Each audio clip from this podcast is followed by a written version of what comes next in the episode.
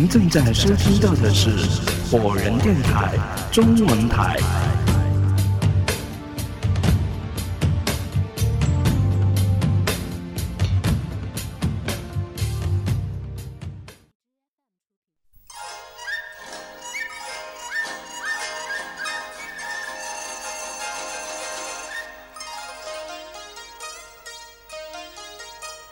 沧海一声笑，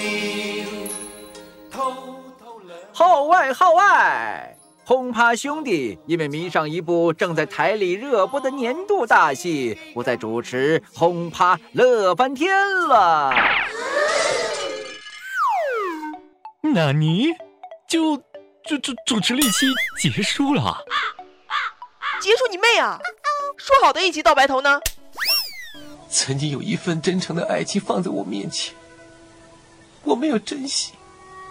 等我失去的时候，我才后悔莫及。停！我只想弱弱的说一句，能回到正确的打开方式吗？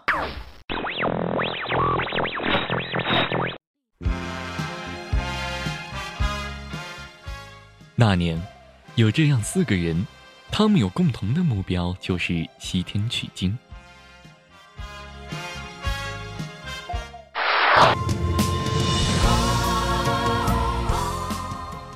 那年，我们沉浸在无法自拔的琼瑶剧中，《还珠格格》的欢声笑语依旧昨日。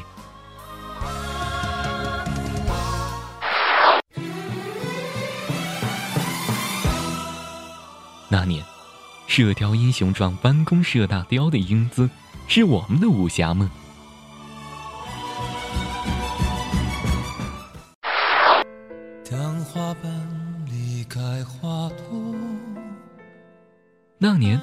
我们还在感叹金燕西的多情，惊艳冷清秋的回眸。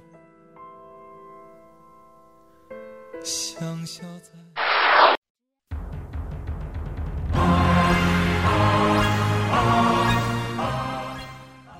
那年，有着断桥之上的浪漫爱情，有着雷峰塔下的情比金坚。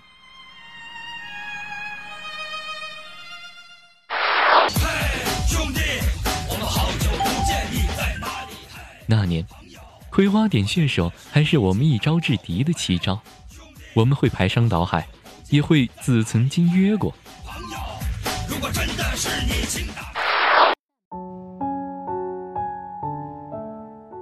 那年，我们在屏幕前和主角们一起欢笑，一起流泪。当那年已成回忆，当那些剧已成经典，你是否依旧将那时的触动记在心间？今天，与轰趴乐翻天一起开启我们的回忆之旅。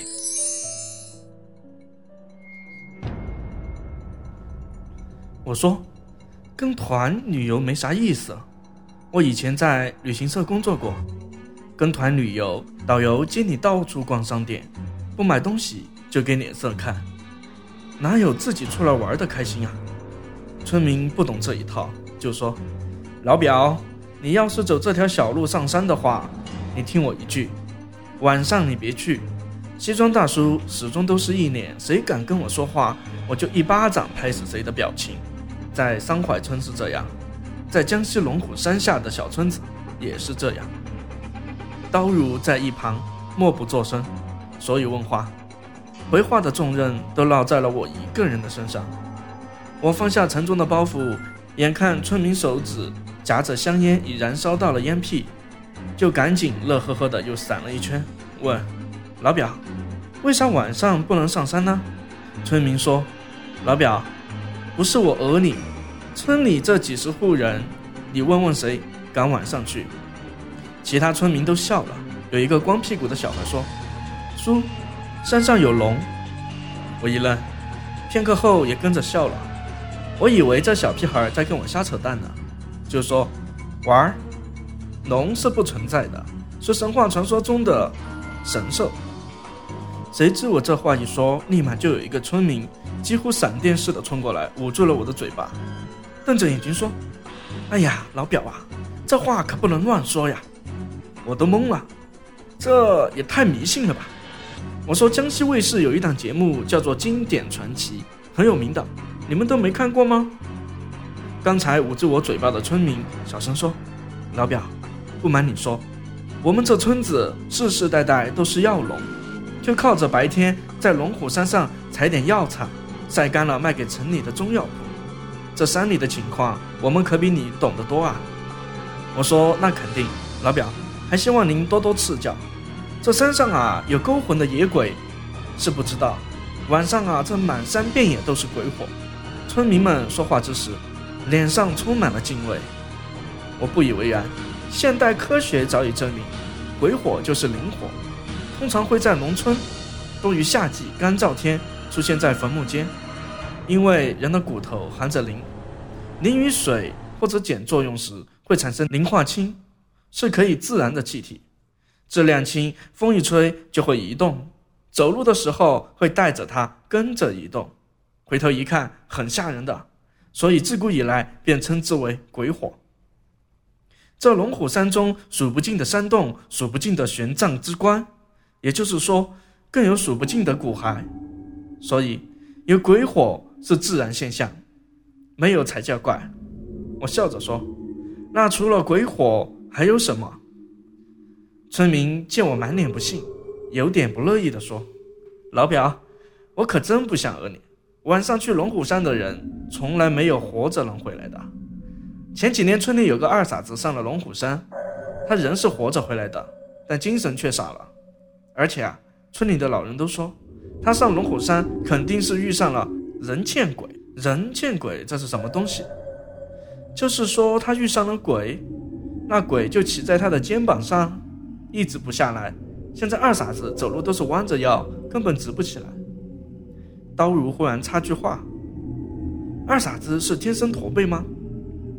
江西老表一吧唧嘴说：“你这女娃，那二傻子现在是傻，可几年前那也是个壮小伙，腰杆子硬着呢，才会天生驼背呢。”我问：“那二傻子去医院？”拍过 X 光吗？啥光？艾克死光。山里人哪有钱去大医院啊？自己采的药，熬一点喝几天，剩下的卖给城里的中药铺了。我想起了一句诗：“变身绫罗者，不是养蚕人。”情况打听的也差不多了。反正这的村民所讲的话，龙虎山上晚上是不能去的。我看了一眼西装大叔和刀如，他俩一句话也不说。我问村民：“老表啊，咱这地方能休息吗？”老表说：“啊，那还真有。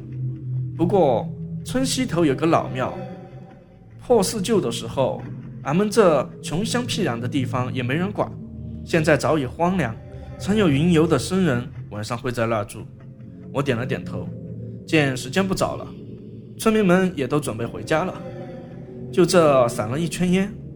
村民们都离开了，我问：“那咱们是直接上山，还是去老庙休息一晚呢？”西装大叔说：“上山。”刀如说：“睡觉。”两人几乎同时说出口，然而又同时看向了我。三票中，我这票是最关键的。我说：“这样吧，不是我偏向刀如，我觉得哈，咱们刚来这儿，人生地不熟。”别冒冒失失的，先休息一晚，明天再进山。大叔，你觉得怎样？西装大叔说：“哦，随便。”我们三人走进了村子，朝着西头走去。走了一半，西装大叔像是忽然想起了什么事，就说：“你俩先去吧，我过会儿就跟上。”我虽疑惑，但也没多问，就跟刀汝一起去了村西头的老庙。到了老庙一看，这老庙的位置简直绝了。会当凌绝顶，老庙的四周的土地都被挖掘的差不多了，剩下的孤零零的老庙矗立在原地。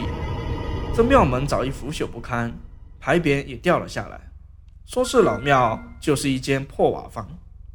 里边的神像上半身都找不到了，只能隐约的看到下半身穿着青色的袍子。除此之外，整个老庙里也就剩下一个神坛，别的再无他物。抬头一看。哟，私人豪华别墅啊，自带全景天窗。我说，我想起了小时候躺在院子里看星星的画面。道如说，我想起了小时候一个小男孩拉着我的手一起看星星的画面。我说：“这么巧，我小时候也拉过一个女孩的手看过星星耶，只不过哎，不提了。”我俩搭好了帐篷，弄好了睡袋，才见西装大叔姗姗来迟。进了庙后，我问他：“你干嘛去了？”他说：“没什么，去勘探了一下四周的地形。”西装大叔确实比较机敏。等他伸展好了帐篷，就钻进了睡袋。夜晚起风了，老庙外传来呜呜的呼声，刮动着村口那一排排杨柳树的树叶，哗啦啦的动，让我难以入眠。眯眼了许久也没睡着，我从睡袋里露出个头，从老庙的破败屋顶朝着天空看去，不免心中一阵惆怅。俗话说得好，不该你赚的钱你别赚。我一时贪心，做了十四路公交车司机。结果一连串的事情层出不穷。如果这一次能够顺利的找到洗罪玄关，洗掉我身上的罪孽，那我做完这一年就直接辞职。现在我就是想跑都跑不掉。惆怅间，叹了口气，正要缩回脑袋睡觉，却猛然的发现，老庙天空上的星星，忽然被忽然被遮住了一片，但仅仅是瞬间。被遮住的星星又再次显现出来，我心中一震，心想：刚才是乌云挡住了星星吗？可是云朵的移动速度绝对没有这么快吧？心中一惊，赶紧小声喝道：“是，是，一定有人！”西装大叔和刀如躺在睡袋里一动不动，我以为他俩睡着了，就捏着嗓子。加大了音量，快醒醒，屋顶有人！两人还是不吭声。我瞪着眼珠子盯着老庙的屋顶。今晚忽然起风，可谓是月黑风高，光线暗淡，会是谁突然出现在老庙的屋顶上呢？老庙附近都是洼地，但洼地里总有杨树，会不会有人顺着杨树爬上了屋顶？莫非要谋财害命的？我从登山包中抽出了工兵镐，这玩意儿要是砍在头上，必死无疑了。老庙外的风声呼啸呜呜的吹，老庙破旧的木窗被风吹得哐当响。可令我想不明白的是，刀如和西装大叔此刻到底是昏睡过去了？如此大的动静，他们竟然毫无察觉呢？我忍住不动，悄悄地从睡袋中。伸出了左手，去拍了拍刀如，小声说：“快醒醒，屋顶有人。”刀如不动，我又伸手推了推西装大叔的睡袋，这一推不要紧啊，我吓得一声大叫，顿时窜出了睡袋。